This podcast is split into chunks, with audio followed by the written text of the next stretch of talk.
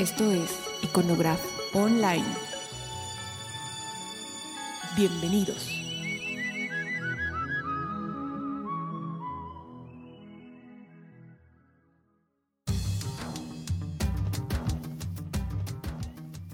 Bueno, aunque ya me dijeron que para qué digo qué día es hoy, pues hoy, hoy es día 23 de Marzo. marzo. del 2009, ahora no se me olvidó la fecha. Y son las casi las 6 de la tarde. 5 para las 6. Y estamos aquí recibiendo a dos amigos de hace buen tiempo. Muchos años. No, De, no así, hace, eso. de, hace, de hace un poco, unos, unos añitos. Añitos chiquitos. ¿Cómo pasa el tiempo? Sí. Solo una década. Una Casi década. una década, yo creo que sí. Sí. Sí. Bueno, en, en- en un micrófono está Darío Mendoza y en el otro está ¿Qué tal? Mucho Alberto Perezcano, mejor conocido por Alpeca. Sí, es, sí, soy, soy yo. Alpeca viene de mi nombre, Alberto Pérez Cano. No es apodo, es abreviación. Entonces, este, bueno, eh, pues están aquí de visita. Y entonces yo les dije, pues bueno, vamos a platicar un poquito aquí sobre pues, lo que han hecho y lo que están haciendo ahora, que está muy interesante. Yo a Darío lo conocí, bueno, a los dos prácticamente los conocí La en la casa de campaña, en la primera casa de campaña de Vicente Fox, ahí en Reforma. Sí, Que la verdad era, sí. era, era, teníamos muy poco espacio, pero era muy agradable.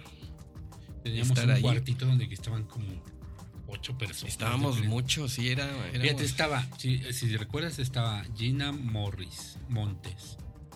Estaba Marta, tu madrina Martita. Estaba yo, estaba Erika de la Fuente. De la Fuente. No, Erika no estaba ahí. Lupita Buemeki, Lopita Boniki sí. Ana Ana y yo. y tú. O sea, era un. Pero yo. digo. Ah, pues sí, tú también. O sea, Sí, yo no encuentro no, no era este tan pequeña la oficina, pero estaba bien. Y estábamos todos amontonados. Pues no, no, no, no, yo no me acuerdo haber sufrido de amontonamiento. Bueno, será que yo tenía mi mesita en un comper- yo- rinconcito. Hacinamiento. Yo compartí hasta mi computadora. ¿Sí? ¿Con quién? Con Sí, Ana. Cuando se ponía a jugar Black, cuando se ponía a jugar Blackjack, ya la prestaba. Bueno, pues este equipo, este equipo que mencionamos y otras personas más, fue- fueron las que estuvieron viendo todas las cuestiones de comunicación de la campaña de Fox y luego participaron obviamente en, ya en la presidencia de la República en comunicación. Bueno, como ya les he contado en otras veces, terminó para todos la, la experiencia de presidencia que fue muy gratificante. Y bueno, ahora, Enorme, enorme. ahora la gente nos estamos dedicando a otras cosas. ¿Ustedes qué están haciendo? Nosotros estamos haciendo muchas cosas, pero entre otras, para sobrevivir, para trabajar y todo, hacemos campañas políticas electorales, comunicación política para gobiernos municipales, estatales o, o- o hasta de un país, ¿no? Si se requiere. Entonces nos divertimos mucho porque hacemos lo que ya nos graduamos, hicimos doctorado, que es comunicación política. La comunicación política es más amplio que hablar de mercadotecnia electoral o de mercadotecnia política. En nuestro concepto, la comunicación política engloba mucho más que un solo aspecto. ¿verdad? Dicho en pocas palabras, nosotros ayudamos a, a nuestros clientes a influir en la opinión de, de la gente que desean transmitirle su mensaje. A ver, yo, yo, en, en un hipotético caso de que Beto Bolaños es candidato a lo que sea en el municipio de Zacatlán de las Manzanas. Zacatlán, Puebla. Entonces, yo los contrato a ustedes. ¿Qué me ofrecen ustedes? Pues básicamente la metodología para que ganes Zacatlán de las Manzanas y tengas un alto reconocimiento y popularidad de tu electorado. En Zacatlán de las Manzanas habrá como 120 mil electores. Hacemos quiénes son, eh, que de O sea, qué hacer un estudio ahí Sí, demográfico en la... La metodología sería uno investigación. Investigamos Investigación cómo se, estratégica. investigamos cómo se ha comportado el electorado, cómo te comportas tú, cómo se comporta tu, la marca de tu partido. O sea, si la gente me conoce o te no me conoce, no te conoce. conoce, o si te conoce, te conoce pésimo, o te conoce bien como nosotros te conocemos. Pues, ah, Gracias, qué comercial. amable, qué amable. Entonces, hacemos primero investigación, pero un montón de investigación en, opinión pública puede ser cuantitativa, o sea, encuestas, o cualitativa, eh, grupos de enfoque. Entonces, la verdad es que hemos desarrollado una metodología en donde, en donde preguntamos de una forma que no todo el mundo pregunta, por ejemplo. Y entonces eso nos acerca a muchas cosas, muchos conocimientos de, de tu electorado. O sea, esto es previo a ya trabajar. Investigación Ajá, primero, es la ajá. primera parte. La segunda es, bueno, ya lo he investigado entre lo que tú eres y lo que tu electorado quiere, nosotros te recomendamos tales y tal. Entonces diseñamos mensaje y agenda. Y entonces ya nos vamos en el diseño del mensaje y luego la capacitación de tu equipo, que va a ser tu cuarto de guerra, y ejecutar y evaluar que todo esté funcionando. Si todo está funcionando y estás haciendo bien las cosas, vas a ganar, sin lugar a dudas, la presidencia municipal de Zacatlán de las Manzanas. Yo, yo me acuerdo que, que en la campaña de Fox a ti se te ocurrió un acto de agenda, que no era necesariamente tu trabajo. Pero bueno, interveniste ahí y se hizo una, un recorrido en el metro Sí. que llegó a- al, al- ¿cómo se llama? Al Palacio de Bellas Artes. Sí, sale. y- Incluso de los pocos eventos en los que estuve yo fue uno de esos, que allá andábamos en el metro con don Vicente y terminamos visitando a los Reyes Magos en la Alameda. Digo, y creo que fue muy, Muy beneficioso. buena. Y Además, muy bien. logramos muchas fotos. Bueno, esa, es, esa parte es la de la táctica diaria. Ya que evaluaste, sabes a dónde vas y haces agenda. Entonces decimos, bueno, hoy, por estrategia, conveniencia y para ganar inform- eh, nota informativa libre, es más creíble, hagamos esto. Entonces hagamos cosas distintas, diferentes, que te acerquen a tu público, pero que lo hagamos bien. Entonces, como, como yo estaba en la parte de comunicación, entonces toda la parte, aunque había un comité de agenda, había un comité de había muchas cosas. Nuestro amigo este, Juan Hernández era el Juan responsable. ¿no? Hernández, entonces nos podía poner una gira que iba de, de, de- de Los Cabos a Durango y luego Yucatán. Entonces, pues no es ni que fuera la colonia Roma, ¿verdad? Digamos que no sé, no era esa técnica la de la agenda, sino más bien cómo logras mediáticamente un, un buen mensaje. Más bien la agenda se circunscribe a diseñar el mensaje del día. Más que cuántos kilómetros recorres o si vas a ganarte más puntos. Es más bien cómo llegas con el mejor mensaje. En qué lugar y en dónde decirlo. Más bien en eso. Ya si tú quieres hacer más cosas, ya es tu bronca, pero nosotros definimos. Para el día de hoy solo con que hagas bien este punto. Sí, porque, porque a veces los candidatos hacen cosas que no deben hacer. Por ejemplo, les preparan un evento bien y luego salen y dicen cualquier otra y ya valió, ¿no? Y Lo ya que dijeron en el que, en el que estaba diseñado y planeado. Ajá, o, o les dices que prepare la, la, la noticia para que le diga a las 11 de la mañana en el centro médico y el cuate se aloca y lo dice a las 7 de la mañana cuando no hay nadie todavía, ¿no? Nada más la pesca un reportero madrugador y entonces llega todo el tiempo. se perdió la Se estrategia. perdió la estrategia, ¿no? Pero bueno, eso siempre ocurre en, en las campañas, siempre habrá... Yo creo que las mejores campañas son cuando alguien, cuando toma el equipo disciplina y conoce el sistema. Que debe ser complicado, me imagino. Yo recuerdo que, que- que los menos, este, los menos controlables son los candidatos, porque al final de cuentas ellos son la personalidad, ellos son por a- alrededor de quien gira todo. Ellos dirigen, ellos... Entonces sí, de repente son así como un poco rebeldes, ¿no? A seguir un... Bueno, te voy a decir, la mejor, la mejor campaña que, que, bueno, de las mejores campañas que he visto o que ocurren bien, es que Alberto está moviendo su micrófono, está jugando. Deja de jugar al pecado. No me limiten. Entonces, las mejores campañas, fíjate que hay una cosa en la guerra, en el arte de la guerra, que es bien interesante. Eh, puedes hacer una campaña así muy bien planeada y que tal hora y tal cosa, pero siempre está la chispa humana de que alguien la riega y hay que corregirlo sobre la marcha y demás. Siempre eso va a ocurrir. Pero este, en el caso de las campañas, cuando las instrucciones son más rápidas de darse, o sea, cuando tú puedes decirle al candidato, es el momento de, de que digas esto y esta es la frase del día y él te escuche, sin tantos intermediarios, esa es la mejor campaña porque, porque o sea, me refiero a que haya un equipo ligero y eficaz. O sea, cuando trabajas directamente con rápido, el candidato. ajá. Entonces, por ejemplo, en, en nuestro caso, era muy sencillo que lo que nosotros dijéramos no tuviera que pasar por el director no sé qué, con el director no sé cuánto, llegar hasta el director de la campaña, de la campaña al de, al de, eh, comunicación y mercado y de ahí al candidato, porque ahí perderíamos todo el tiempo del mundo. Entonces nosotros lo que diseñábamos iba directo a los que iban a tomar. teléfono descompuesto también. Sí, al final no se entendería. Entonces íbamos muy rápido porque no teníamos muchos intermediarios. Y entonces llegaba y disparábamos más rápido que todos. O sea, tomamos decisión a las 3 de la tarde y a las 3 y media estamos haciendo el, el Digo, esa fue una gran ventaja Y por fue eso fue una campaña muy exitosa. veloz. De hecho, veloz porque dicen que antes, por ejemplo, el ejército de Prusia, hablando de la guerra, los ejércitos alemanes, bueno, prusiantes, ¿no? Eran muy, con Pedro el Grande eran muy así correctos y dominaban y tenían formaciones muy establecidas. Y entonces avanzaban y eran impresionantes, pero eran muy disciplinados. Pero les, les faltaba la chispa de ade- adecuarse al terreno, ¿no? O al, o al cambio de táctica. Entonces Napoleón lo sorprende porque provoca que cada general o coronel o los, los- los siguientes mandos pudieran tomar decisiones en corto. O sea, les, les, les- les decía que sean unos napoleones en chiquito tomando decisiones ya al momento de la guerra. Y eso les permite vencer al ejército prusiano que era wow y era más grande. Un ejército tres veces más grande que el francés. Entonces lo que hacía es empoderar en la táctica, o sea, obviamente primero un periodo de capacitación. Entonces toman decisiones muy rápidas, muy veloces y matan al otro enemigo más rápido. Entonces lo que pasó en esta campaña de- del 2000 es que te- teníamos pocos intermediarios y éramos muy veloces para tomar decisiones.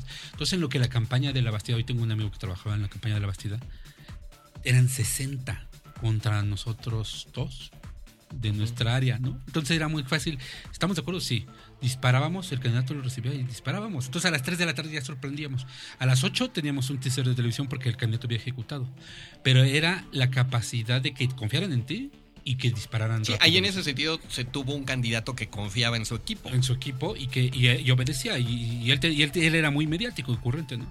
Entonces, si no, no hubiéramos podido ganar, o sea, si hubiéramos seguido la típica eh, campaña tradicional en donde todo es así organizado aparentemente, o se vuelven muy caóticas porque todos quieren, opinan y saben, o, o- o tienen tanto orden que pierden eficacia en, adecuarse. claro. Entonces yo creo que la ventaja que, que tenemos y una de las cosas que nosotros como tratamos de enseñar a nuestros candidatos es que su equipo sea así, o sea que tomemos decisiones rápidas en el terreno de juego y que bueno, es mejor eso a, a no tomarlas y quedarte paralizado. Entonces, los entre más veloz seas en una campaña electoral que es tan corta, el único recurso es el tiempo. Pues ya no lo recuperas nunca porque se va acaba y ya se acabó. Sí, claro. Todavía un- cuando vendes un detergente, pues sale algo mal, lo retiras del mercado y lanzas otro y siguen. Váyanos, pero aquí llega el día 5 de julio y se acabó. Ya no tienes futuro. O sea, si no hiciste lo que tienes que hacer, se acabó el tiempo. Ya, ya no hay para dónde. Fíjate No que, en la parte de internet también, ahí de la campaña, alguien me comentaba, ahorita me acordé de eso, que, que en el equipo también de la Bastida había 70, 80 Sí. personas haciendo lo de internet. Sí. Entonces cuando llegó un reportero a la oficina y me dijo, a ver quiénes hacen internet. Y que eran tres. Y estábamos dos, O sea, Meche, tú Meche Bolaños y Beto Bolaños. y Beto Bolaños. Y luego la Miri llegó, no, no. Miri No, ella era- se encarga, ella estaba con cosas De de, teléfono. Ella, ella se encargaba de, de- Sí, éramos dos. Tú, tú eran dos, nosotros y, éramos y dos. entonces, entonces él estaba sorprendido. Hasta que llegó sé el cómo Peca pueden y mover tanto, Se solucionó. Se ilusionó todo el mucho de nuestros problemas. cómo, cómo- cómo pueden mover tanto siendo tan pocos y allá no pueden mover cuando. cuando Es eso. no hay? Lo, que importante es la estrategia, Es no la cantidad. tener estrategia y luego tener movilidad, o sea, adaptarte muy rápido. Las campañas, por ejemplo, del futuro o las de ahorita hacia el futuro van a consistir en, en ser más rápidos en tus movimientos. Eh, es una guerra la selección. Sí, claro, a fin de cuentas lo que haces es aprovechar a los medios. Los medios y las nuevas tecnologías ahora. Entonces, tu capacidad de adaptación a las nuevas tecnologías y a su código y lenguaje te puede dar el triunfo. Sí, claro. Entonces, necesitas capacitar. Entonces, la otra parte es capacitar. Habla- hablando de nuevas tecnologías, aquí Alpeca tuvo una experiencia interesante con un fax. Ah, sí, pero era- imagínate, era el fax de la tecnología de aquella época. Era el fax, era. era Fax de Fox. El fax de Fox. Pero esa no fue una experiencia, esa fue una cosa de sentido común, pensado rápidamente para resolver un problema inminente. Era A ver, cuenta- cuéntanos, cuéntanos la experiencia. Porque Sí, luego otros se la atribuyen, otros se la atribuyen. güey. Sí, yo he oído que mucha gente tuvo que manipuló ese fax, pero yo sé que no. La historia corta es que habían discutido durante una semana si tenían un segundo debate o no. Los candidatos Cárdenas, La Bastida y Fox. Y eh, no, habían, no se habían puesto de acuerdo. Y se citaron un día, un lunes por la tarde, según recuerdo. Eh, el martes, no era martes precisamente, por eso luego se tituló El Martes Negro. En la casa de campaña de Cárdenas para que directamente los tres candidatos, ya no sus representantes, sus jefes de campaña, sino directamente ellos, negociaran cómo tener un debate para que la gente siguiera formando su opinión sobre quién era el candidato más apto. Y cuando llegó nuestro equipo de avanzada nos reportó que habían llegado como una hora más temprano de la hora convenida los candidatos Labastida y Cárdenas y se estaban ya reuniendo en privado. Lo que era evidente que se trataba de un arreglo entre ellos para golpear o hacerle una trampa o, o un sabotaje al candidato Fox. Entonces llegó el candidato Fox puntualmente a la hora convenida, si no mal recuerdo eran a las 5 de la tarde. Estaba toda la prensa convocada. Estaban además buena parte de los equipos de campaña ahí presentes, de los tres candidatos. Pero eh, los candidatos La Bastida y Cárdenas estaban reunidos con el presidente de la, de la Cámara de Industria de Radio y Televisión, Joaquín Vargas, que era presidente, sigue siendo de MBS. Y eh, cuando llegó el candidato Fox lo invitaron a subir a la oficina de Cárdenas a reunirse con ellos, a alcanzarlos. Sabiendo que habían empezado mucho antes, no aceptó y dijo que cualquier negociación de cara al debate la haría de frente a los medios de comunicación como habían anunciado previamente. Entonces se dirigió directamente al jardín donde estábamos montado un, un presidio para discutir y debatir, valga la palabra, debatir, cómo debatirían en la noche en un formato de televisión abierta con difusión nacional. Pero Que, que la transmisión fue excelente, fue muy interesante toda esa. Pues se aventaron toda la tarde hasta la noche. así es, aunque estaban diciendo que Que no se podía debatir, se el, estaba el argumento era que llegó Joaquín Vargas junto con los candidatos Lavacida y Cárdenas a eludir el debate y decir que no podía realizarse el debate por el debate por razones técnicas, Porque no se podía organizar. porque no se podía organizar en tan poco tiempo. Y eso fue algo implementado. Pero la gente se, se dio cuenta que eso era absurdo porque tan sí se podía organizar en tan poco tiempo que, ese mini debate se estaba transmitiendo en ese momento en televisión nacional abierta. El- la, la discusión para organizar el debate sí tenía difusión en tele nacional. Entonces, eh, se quedaron en el formalismo de que se necesitaba confirmar que las televisoras importantes TV Azteca y Televisa garantizaran o se, se comprometieran a prestar el tiempo aire de sus, de sus emisoras, de sus canales Para de televisión el para transmitir el debate esa misma noche del martes, como se había venido hablando. Porque si no estaba eso, pues estaban digo, negociando sobre algo de lo que no se tenía derecho. Unos candidatos Claro. hablando de usar la señal de televisión de canales que no le habían dado. Entonces era un formalismo tener una hojita de papel donde dijera que las personas, los, los jefes de esas estaciones de televisión comprometieran el tiempo al aire. Pero esa la pedían en ese momento. No, no, así es. no- Estaban pidiendo no al aire. había- Ay, necesitamos que nos diga Televisa y TV Azteca que lo sí pedían La Bastida, Joaquín Vargas y Cuauhtémoc Cárdenas. Se lo pedían a Vicente.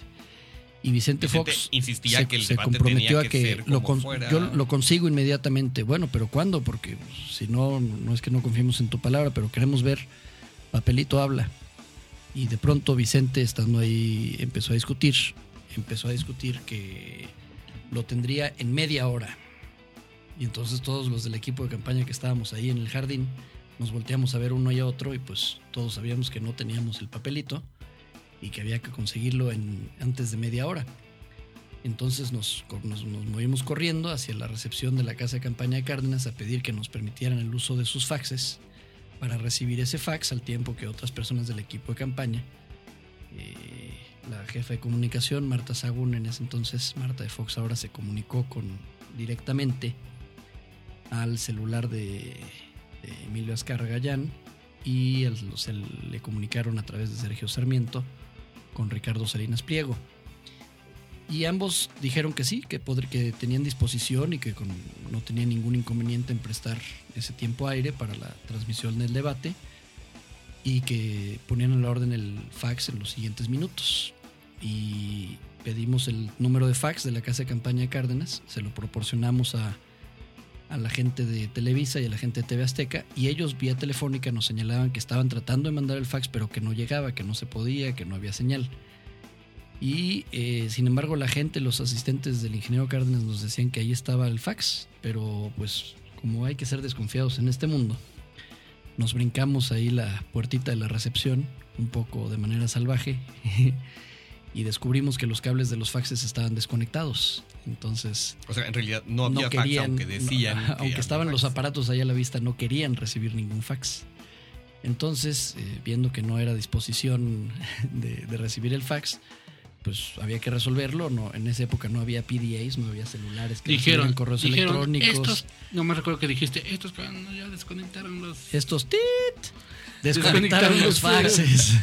y entonces Yo estaban ahí atrásito Pedro Cerizola, recuerdo, Juan Hernández, Marta de Fox, eh, Ana Cristina me parece que también andaba por ahí con nosotros, Alana Um, Gaby González, este y Carmen Alcántara y, y un servidor que me había brincado la bardita para descubrir los cables desconectados.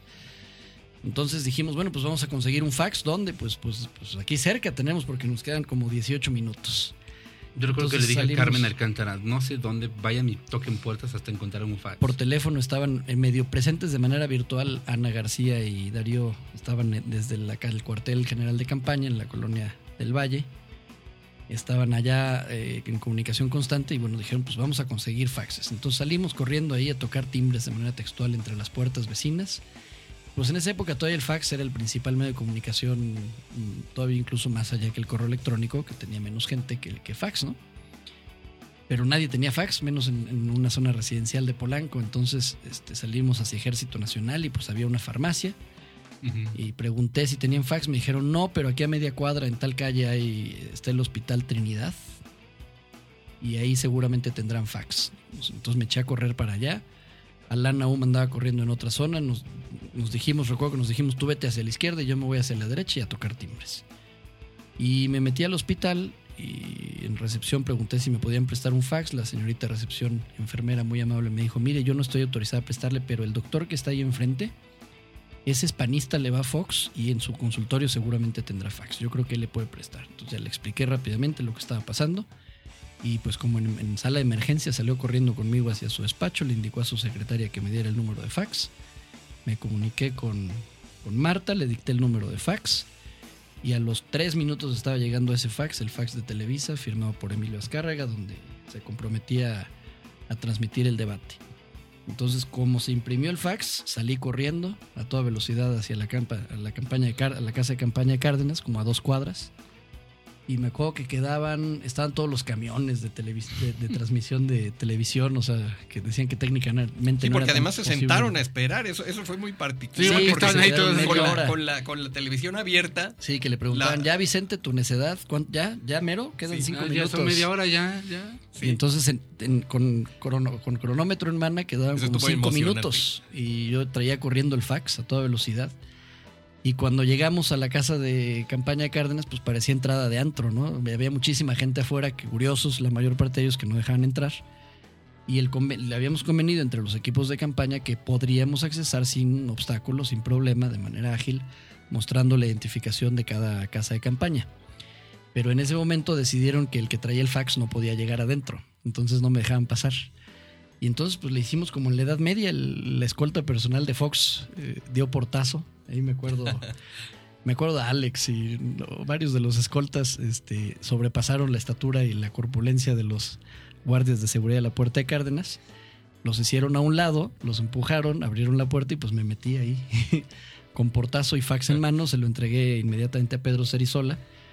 Pedro Cerizola salió corriendo y pues ya se lo, se lo pasó a, desde abajo del, del, podium al candidato Fox y fue cuando lo mostró ante las cámaras de televisión, pues quedando dos o tres minutos antes de, de que concluyeran los 30 minutos como pizza dominos.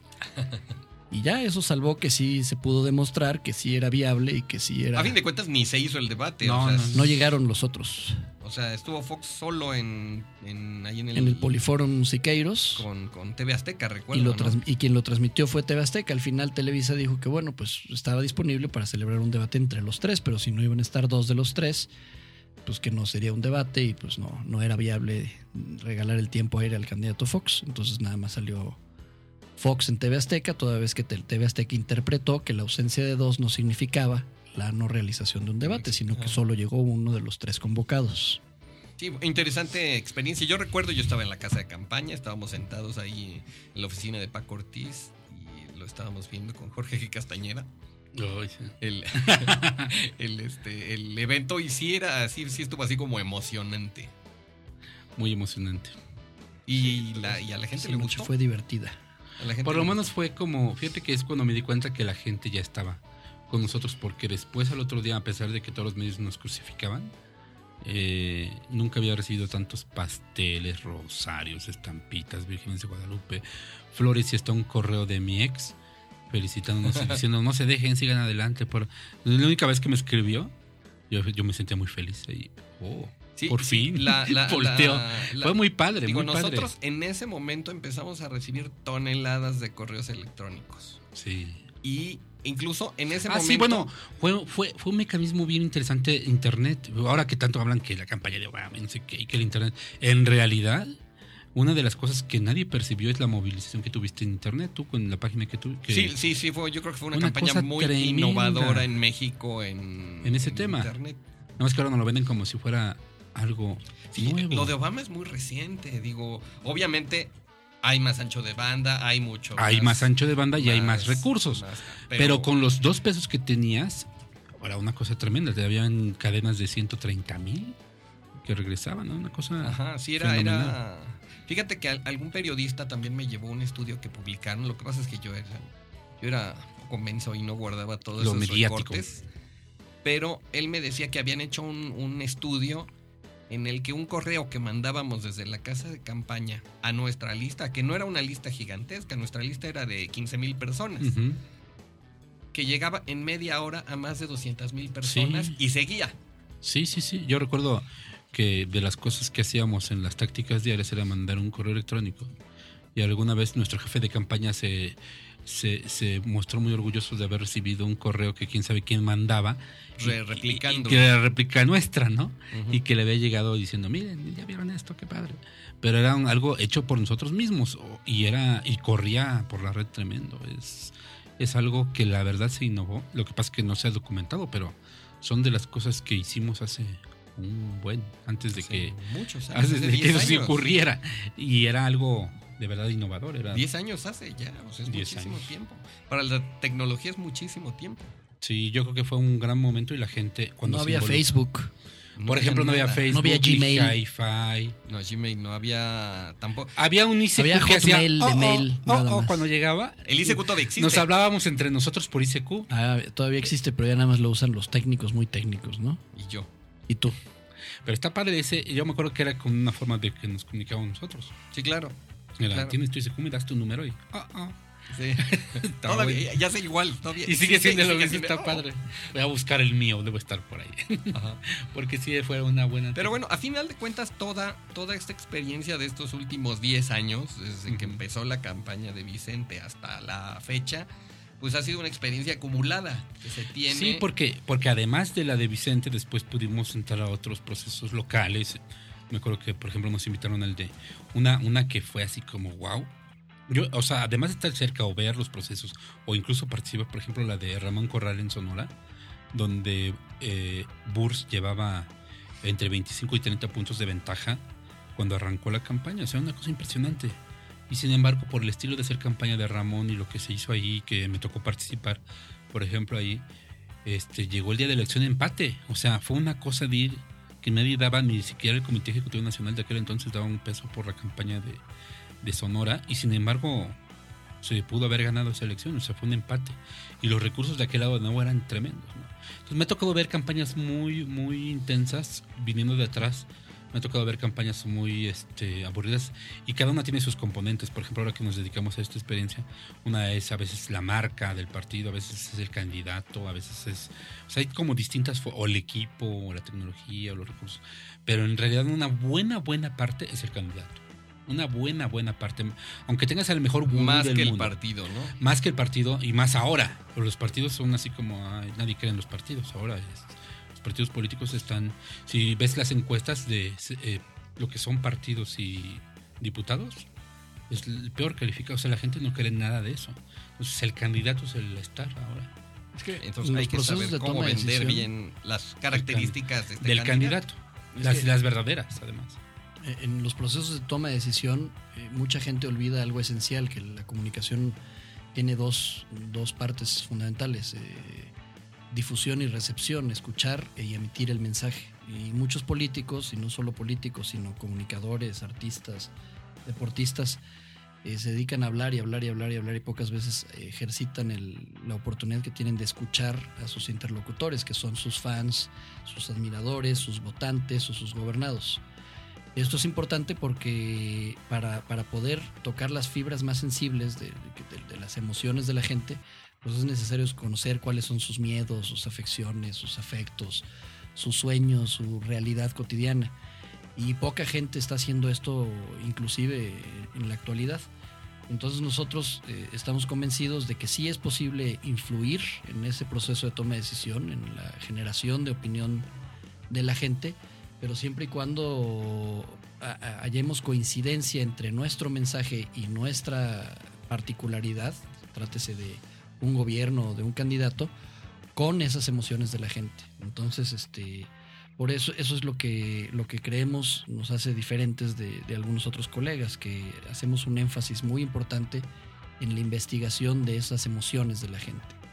Y a partir de ello es que hacemos un- un- una planeación integral, una planeación verdaderamente estratégica.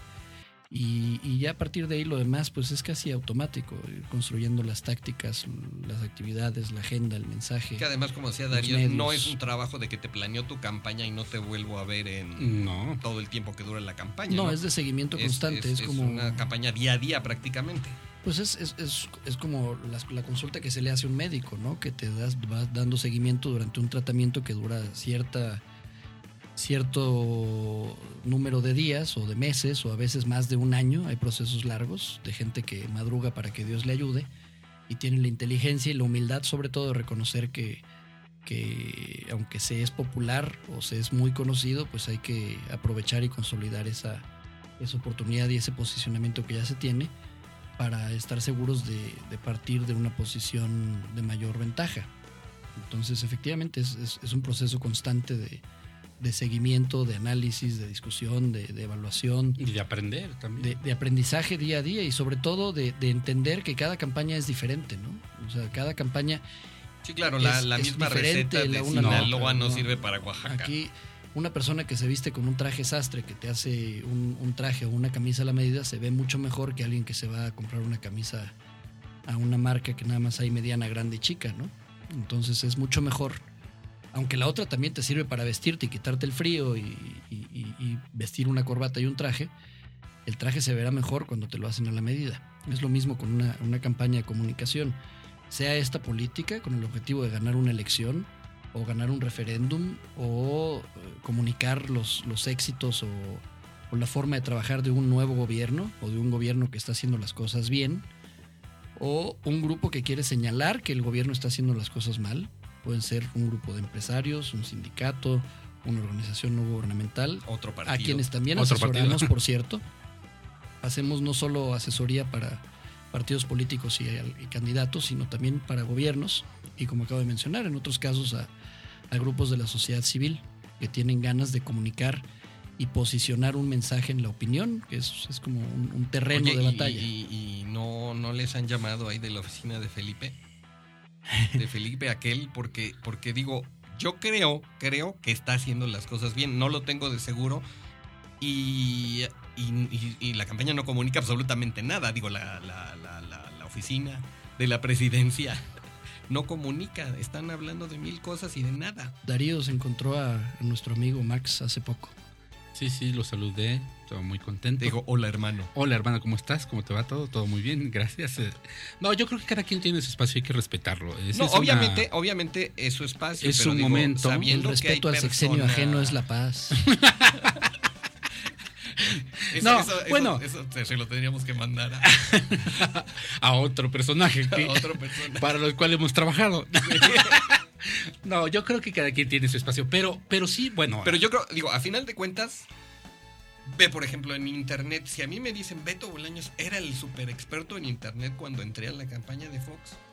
Obviamente no lo era, había muy pocos, yo tenía bastante poco tiempo. Tenía obviamente una experiencia grande en campañas, desde la campaña Claro. de Cloutier para acá, que me sirvió mucho ya en una experiencia electrónica. Era, Claro. yo, yo simplemente apliqué lo que había aprendido en las campañas anteriores y lo apliqué en internet.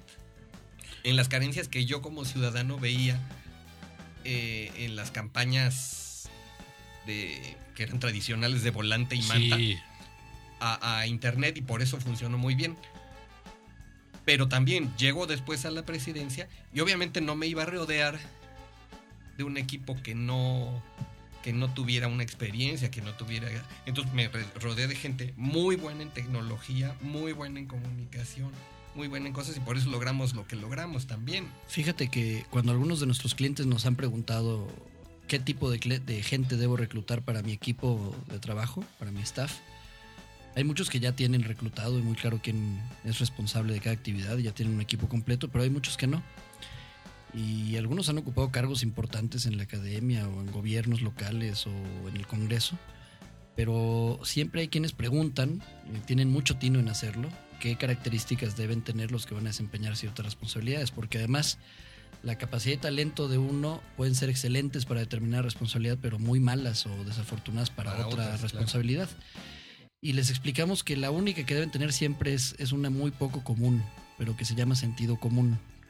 Es gente que, que tenga la capacidad de, de adaptarse a terrenos y circunstancias cambiantes, a sorpresas, a terrenos adversos, a, a climas eh, que tienen contaminantes, eh, hablando en lenguaje figurado, por supuesto, y adaptarse a esas circunstancias y resolver con sentido común, con, entendimiento de cuál es el plan, cuál es la estrategia de campaña, qué es lo que se desea, tomar decisiones creativas y, y a veces sobre la marcha, sin tener tiempo de razonarlas eh, con demasiado tiempo, pero implementarlas, simplemente sabiendo que de acuerdo a lo que mi inteligencia me permite pensar y suponer, esto ayuda o no ayuda a los objetivos que están O sea, en en mi cierto momento hay responsabilidad. que tenerlos bien amarrados Claro. Claro. para que para que Deben para tener correr claro- riesgos. Deben de tener claro qué se espera de ellos Sí. y cuál es su responsabilidad. Esa es responsabilidad del líder y de los gerentes de campaña. porque digo, Distribuir tareas y, y darle y, explicarle a cada uno qué deben hacer. me, me- ha- me ha cuentas tocado ver de equipos que no hacen nada porque no se quieren arriesgar. Sí, paralizados. O sea, se paralizan porque, ay, no, no se vaya a. Bueno, lo que pasa es que a veces premias- bla, bla, bla. Como que quieres premiar todo el orden o todo preestablecido, pero a veces tienes que premiar también el error porque de ahí aprendes mucho. O sea, no digo premiar, y me, me refiero a que también reconocer que si le estás regando en algo que es superable, lo, lo, lo, lo estudies, lo analices para ser mejor. O sea, no todo tiene que ser. Tú estabas hablando de algo de que me parece fundamental, que es la experiencia. La experiencia probada, exitosa. Yo creo que los partidos sí tienen el desafío de y los gobiernos, pero todos, todos los gobiernos municipal, estatal, todo, como que cada sección cada cuatro años quieren inventar el hilo negro, entonces borran todo lo anterior y vuelven de nuevo a cero, y entonces no pensamos en un país de los próximos 30 años, o como los chinos que dicen, para el año 2050 nosotros habremos alcanzado, o sea, ven un proceso largo y visionario, nosotros no, nos estamos peleando cada cuatro años, aunque sea del mismo partido, Eh, yo he visto administración, por ejemplo, la de León, que es panista desde hace 18 años, no sé. Y cada nueva administración se pelea por implementar un nuevo programa, no recupera a lo mejor uno bueno que ya estaba y se vuelven a pelear. Entonces, y reinventan el municipio, reinventan al país o reinventan el estado.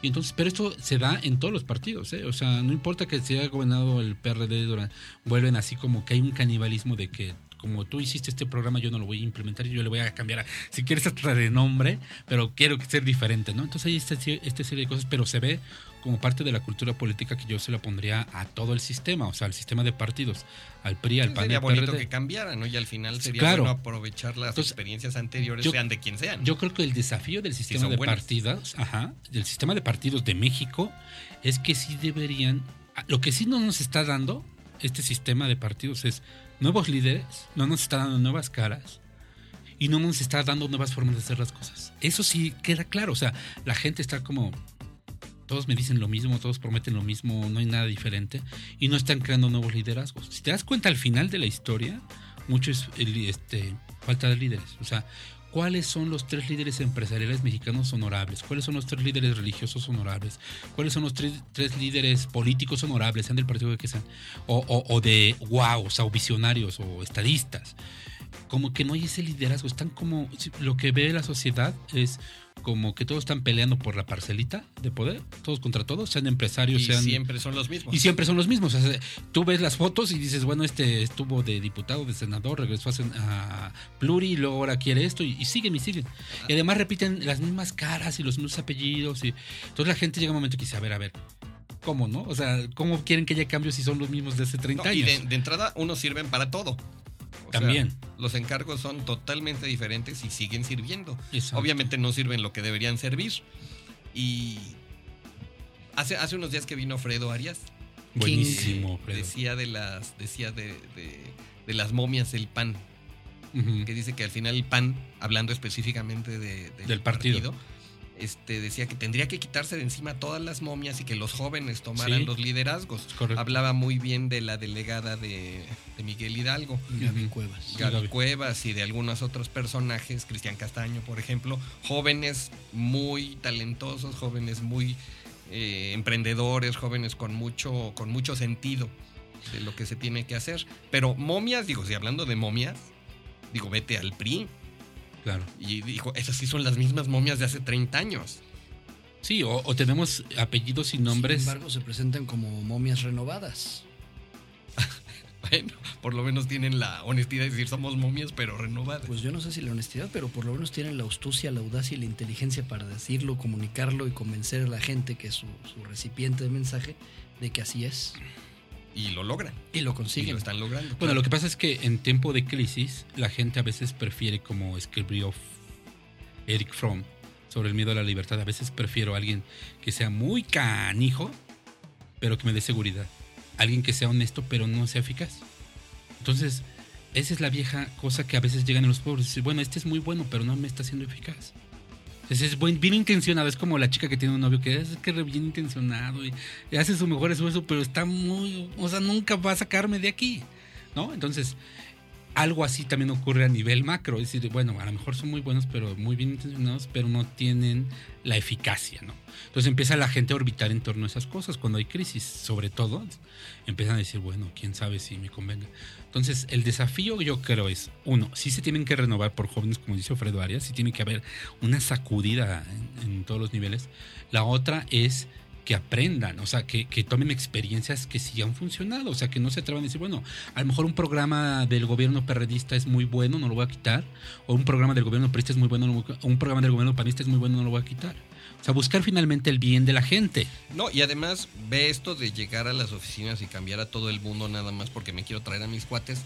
Digo, allá, allá hay una ley implementada que parece que tiene mucho, muchas dificultades para, para consolidárselo, la ley del servicio de, Civil de carrera. civil de carrera, pero, pero a final de cuentas, ¿para qué quiero cambiar a tanta gente si la gente que está es la que tiene la experiencia?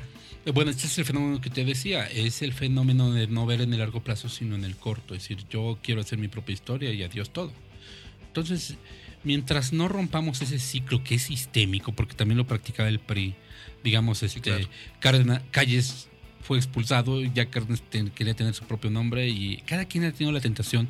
Este, Salinas le hubiera encantado reelegirse, etcétera. O sea, siempre hay esa tentación de solo puedo eh, casi casi cada presidente dice puedo puedo solo les garantizo que puedo gobernar los primeros 30 años no o sea así me instalo en el poder entonces existe eso porque no hay como planes de largo plazo ve Uribe es un gran presidente en Colombia y ahorita ya están haciendo una reforma para que se reelija ¿por qué? porque ha encontrado la fórmula de ser eficaz toda la gente dice no pues es que si llega otro quién sabe si Si lo si siga, lo si siga. continúa. Entonces tenemos que tener, de alguna manera que ahorita no existe, es cómo hacemos que tres políticas públicas permanezcan durante los próximos 30 años. Eso te va a dar certidumbre, pero no pensamos en eso. O sea, pensamos en la batalla del próximo... ya pasando el, 6 el 5 de julio del 2009, todo mundo, nuestra clase política se va a empezar a maraquear por el 2012. Inmediatamente. Entonces no están pensando en el México del 2040. Sa- Ni les pasa por la cabeza. ¿sabes? A mí me ha pasado, tengo varios amigos que están en algún cargo público o son en algún cargo de elección popular y todo, y, y es un poco decepcionante el que luchan para llegar a ser diputados, pero en cuanto son diputados, se pasan tres años como diputados luchando para ser senadores Sí. o para ser presidente municipal o jefe delegacional. O sea, a fin de cuentas, no consolidan lo que están haciendo. O sea, se eligieron para hacer algo. Haz la chamba bien y solito vendrá. A lo mejor no está la siguiente. Pero, o sea, su chamba se vuelve ser candidatos. Sí, permanentemente. O se justifican diciendo otras cosas, como que es que Los yo no soy trampolines tribuno. políticos. Ajá. Bueno, nos Bueno, hemos y a lo de- mejor, a lo mejor no estaría mal si tuvieras un, un- un político que dice, bueno, yo quiero ser senador, luego alcalde, luego presidente. Pero lo estoy haciendo Pero lo muy estoy bien. haciendo en muy bien en lo que me toca, exacto. O sea, lo estoy haciendo muy bien y estoy tomando y estoy haciendo un equipo. Miren, por ejemplo, en el caso que nos toca, Fox, perdón. El caso Fox. Es el, primer, es el primer movimiento que yo conozco mundial o en el mundo de, de un gran cambio, que no hubo finalmente el cambio, pero era, eh, no hay el foxismo, por ejemplo, no existe. ¿Por Aunque mucha gente lo menciona. Aunque mucha gente, pero no existe, en realidad no hizo ningún equipo de trascendencia, o sea, se concentró en él. Y entonces va a pasar a la historia como él mismo. Pero incluso el alrededor de él no va a existir. o Si sea, no hay como el peronismo en. no en ándale, no existe el peronismo, no existe.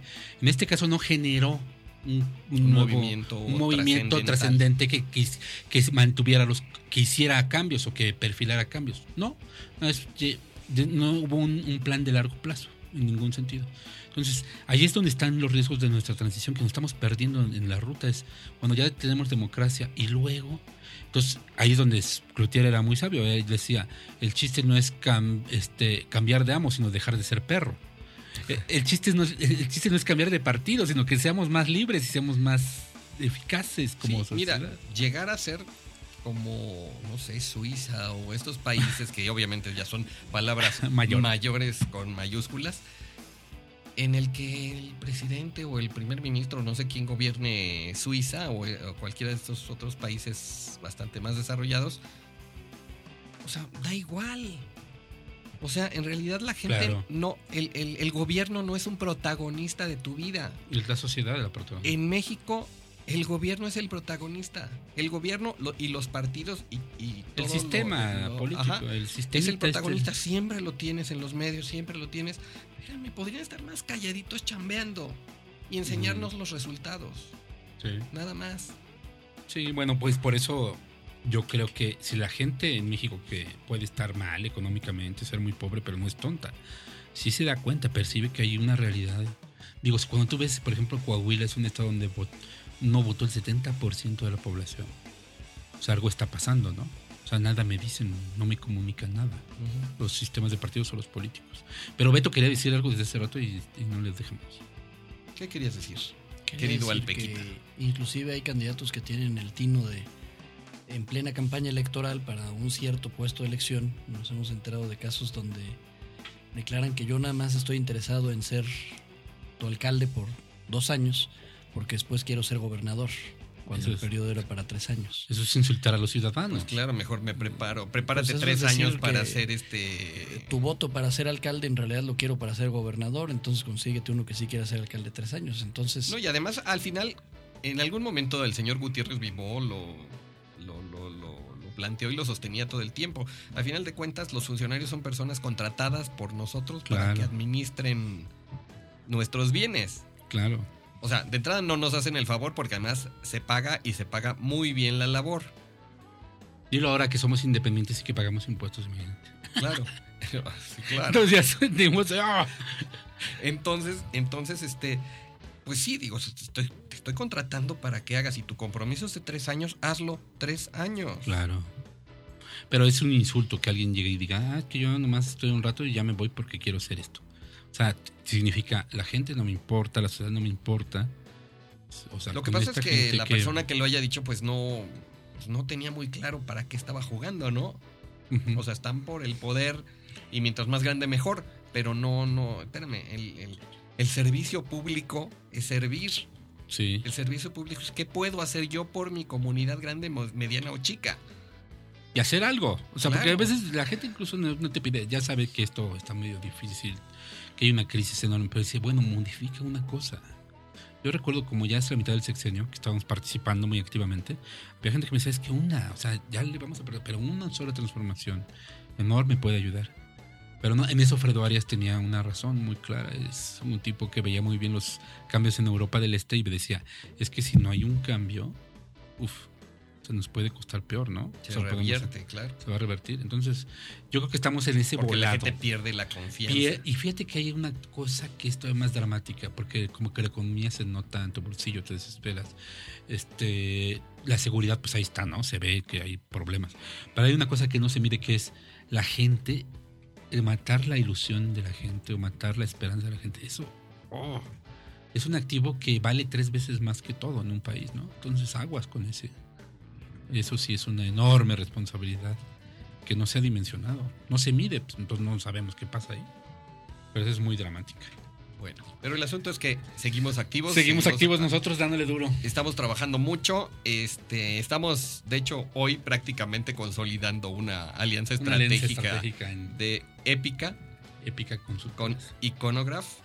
Y pues esperemos que, que todo salga muy bien. Nuestra página de internet www.epica Con doble E P I. doble I de Ignacio ca.com. punto com, Y que pronto tendrá buenas cosas. No, ya tiene buenas cosas, nada más que serán cosas mejores. Mejores. Presentadas por nuestro amigo Beto Bolaños. ok. Ya lo comprometimos aquí. Ok, bueno, y ¿sabes qué se me está ocurriendo? Que después hacer otro ejercicio de este tipo y podemos invitar a Fredo.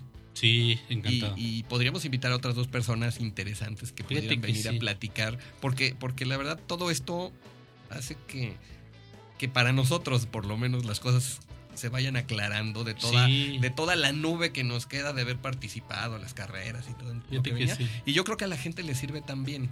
Sí, porque reflexionamos juntos. Porque a, a final de cuentas habla mucha gente de todo, pero muy poca gente ha tenido la experiencia de estar ahí, ver cómo funcionan las cosas y, y planear para que las cosas funcionaran de cierta manera. Sí. Bueno, eso es, eso es muy importante porque es un doctorado finalmente en, en, pues, en ver la vida real y la real política, ¿no? La vivimos, la respiramos, la disfrutamos, la sufrimos y ha sido muy padre. Y yo creo que esto ojalá sirva a que nos escuchen y pueda ser algo interesante, ¿no? Por lo menos para decir, mira, estos locos siguen ideales, Siguen. trabajando, pero siguen, ¿no? Y eso tendrá un valor. Decía Chesterton que, que está bien, la gente cambia, pero los ideales no cambian. Así que por eso me quedo con los Y ideales. los idealistas lo seguimos siendo. Lo seguimos siendo. Bueno, Es un estado de ánimo, no una convicción. ajá. a ver, otra vez la página de internet de Épica. www.epica.com. E P doble I de Ignacio ca.com. Ok, bueno, pues muchísimas gracias. Gracias, Daniel. Mendoza, Alberto Perescano. Muchas de nada. Felicidades. Y pues esperamos que esto se repita. Vale. Gracias. Gracias, bye. Shalom, chao, arrivederci, adieu.